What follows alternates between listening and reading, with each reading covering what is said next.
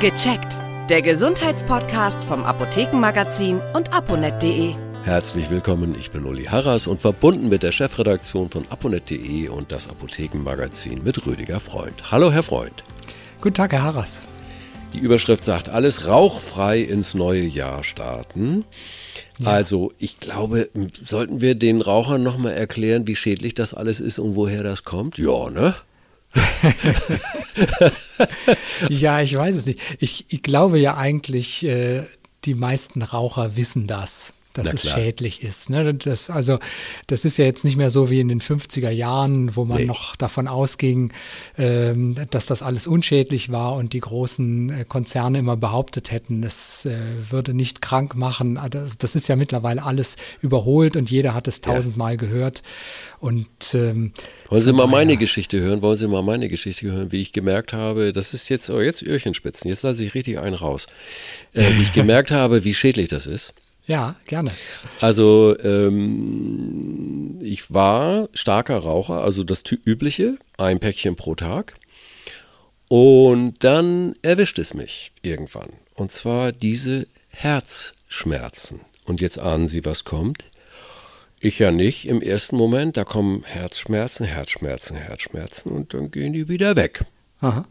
Und da habe ich gedacht, na jetzt zur Entspannung mal eine rauchen. Ne? Und dann kamen die aber wieder. Aber wie? Es war, Gott sei es gedankt, ich meine es wortwörtlich, äh, ein ganz, ganz leichter Herzinfarkt. Mhm. Aber ich habe gemerkt, was da passiert, wenn das Nikotin zuschlägt oder beziehungsweise alles drumherum zuschlägt. Und äh, das war wirklich, also ich bin mit einem blauen Auge davon gekommen, mit, mit Stand-Operation noch am zwei, drei Stunden später und musste nicht groß in die Reha. Also es ist mit der, mit Achtsamkeit und natürlich ging das nicht mehr weiter mit dem Rauchen, das war klar. Ja. Also, warum, was passiert da nochmal genau, nochmal so in Kürze? Ja, im Prinzip ist das äh, bei Ihnen der Extremfall gewesen von ja. einer Gefäßverengung. Und ja. ähm, es ist ganz klar, dass Nikotin sorgt dafür, dass sich die Gefäße zusammenziehen. Viele mhm. merken das, dass sie beispielsweise kalte Hände kriegen oder so etwas, weil dann die Durchblutung einfach nicht mehr so gut stattfindet. Mhm.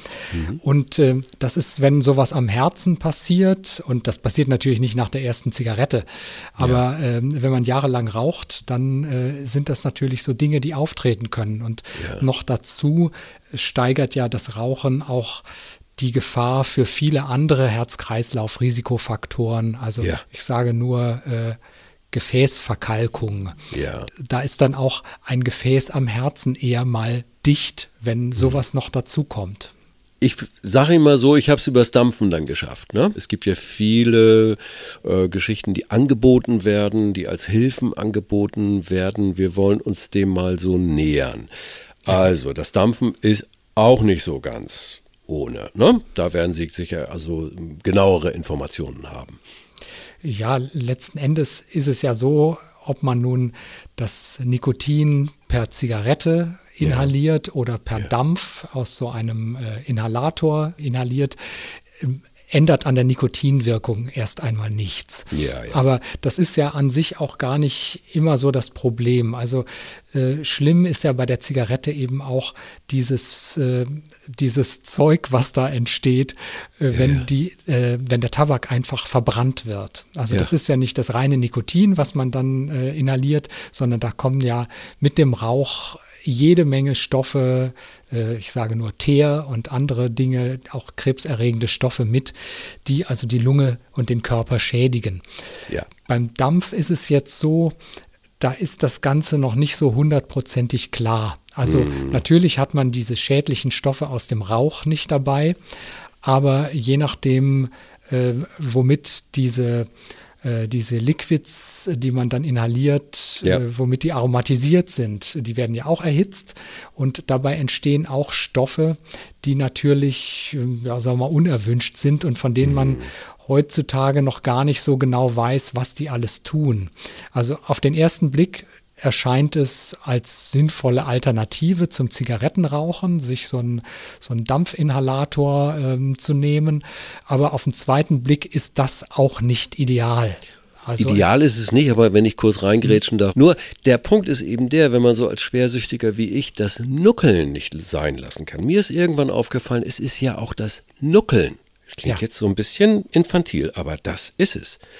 Ja, Wie ist mir das aufgefallen nach einer langen Betäubung beim Zahnarzt? Lippen alle betäubt. Dachte ich mir jetzt, als ich noch Raucher war, jetzt mal schön eine rauchen. Das ging alles überhaupt nicht. Und da ist mir klar geworden, das ist die Sucht. Dieses Nuckeln, dieses an der Lippe rumfummeln. Ich kann es nur so beschreiben halt, ne? Das Haptische. Ja, also das spielt eben auch eine ganz große Rolle.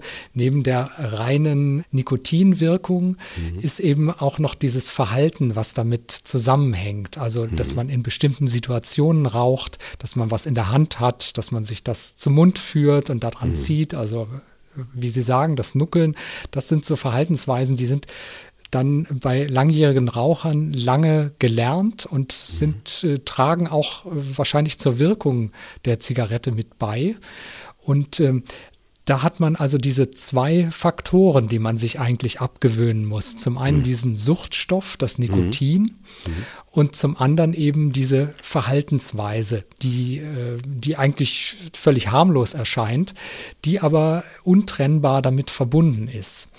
Und ähm, es ist jetzt so, die verschiedenen Verfahren, sich das Rauchen abzugewöhnen. Also Ja. da gibt es einige, das kennen ja die meisten Raucher auch, die zielen auf einige dieser Verhaltensweisen ab oder eben Ja. auch auf das Nikotin. Also ganz oft steht am Anfang erstmal eine Nikotinersatztherapie. Da Ja. kann man versuchen mit beispielsweise Nikotinpflastern Mhm. oder so, da gibt es so Sprays oder so etwas, einfach das Nikotin zuzuführen, damit man das nicht mehr mit der Zigarette zuführen muss. Also das äh, bekämpft dann quasi die Entzugserscheinungen. Aber Ja. Das Problem dabei ist eben, dass dieses Verhalten überhaupt nicht adressiert wird. Also Ja. die, dieses, äh, oder wenn man in Gesellschaft raucht oder nach dem Essen, dass das immer in so Situationen passiert. Ne? Und ein Nikotinpflaster klebt man sich eben auf irgendwann und das gibt dann sein Nikotin ab, aber da, damit macht man dann nichts weiter. Und da gibt's, da gibt's doch auch noch andere Medikamente. Wirken die letztendlich genauso? Also äh, Varinidin oder so schwirrt mir im Kopf rum. Was ist damit? Ja, so ähnlich. Das Vareniclin heißt das. Ach so. Das, das ist ein, ein Wirkstoff, der ist zur Raucherentwöhnung zugelassen. Ja. Der sag mal, der, der wirkt so, so ein bisschen ähnlich wie das Nikotin. Also das Nikotin äh, bindet im Körper in den Zellen an so bestimmten Bindungsstellen und darüber wird dann die Wirkung vermittelt. Und dieses Vareniclin, das bindet dort auch und kann dadurch eben diese Entzugserscheinungen so ein bisschen lindern. Also es sind diese, diese Entzugssymptome sind dann Ja. nicht mehr so da und äh, nimmt aber auch so ein bisschen die Lust aufs Rauchen. Also das hat so eine, so eine zweifache Wirkung. Also das ist zugelassen zum, ähm, zum Rauchstopp. Das Soll äh, ziemlich teuer sein, ne?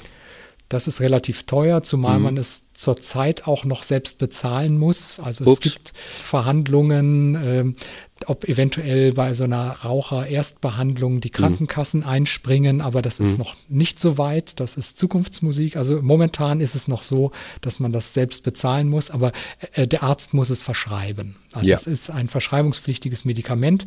Man nimmt das etwa ein Vierteljahr ein und ähm, das führt in vielen Fällen dazu, dass das Verlangen nach der Zigarette sinkt und dass man sich das Rauchen abgewöhnen kann. Aber das ist, sag mal, in, in Studien betrachtet, ist das jetzt noch, ist der Effekt überschaubar. Also Ja. von 100 Personen heißt es immer so schön, sind am Ende 13 mehr als durch Placebo rauchfrei. Also wenn, wenn Sie jemandem einfach ein, ein Scheinmedikament geben, äh, also wenn Sie 100 Raucher nehmen, die kriegen alle ein Scheinmedikament, dann sind am Ende auch 10 davon von ihrer Nikotinsucht befreit. Das klappt, das ist einfach der Placebo-Effekt. Und wenn man das mit Vareniclin macht, dann sind es, äh, also in dieser Studie, die dort äh, gemacht wurde, waren es dann am Ende 23 von 100. Also Okay.